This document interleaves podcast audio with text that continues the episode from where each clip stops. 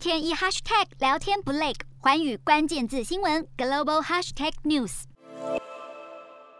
国内新增二十三例本土感染，四十五例境外移入，没有死亡个案。美国新增六十四万多例，当局在二十一日宣布，要求跨境非美国公民的工作者施打新冠疫苗。英国新增十万多例，当局十九日宣布将解除居家工作防疫规定，英国员工可开始进办公室工作。法国新增四十二万多例，疫情逐步减退，当局宣布二月开始放宽防疫限制，从下周起，未满十七岁的青少年可开始打疫苗。德国疫情突破十三万例，卫生部长担忧德国的疫情可能在二月中旬达到顶峰，并每天出现数十万确诊例。日本新增四万多例，二十一日当局紧急授权辉瑞疫苗开放，让未满十二岁的儿童施打，预计三月正式实施。印度新增三十四万多例，专家表示，印度累计至少有三百万人死于新冠病毒，疫情升温，当局派卫生小组到疫情严重的地区进行防疫工作。南韩新增六千多例，比上周同期狂增超过两千例，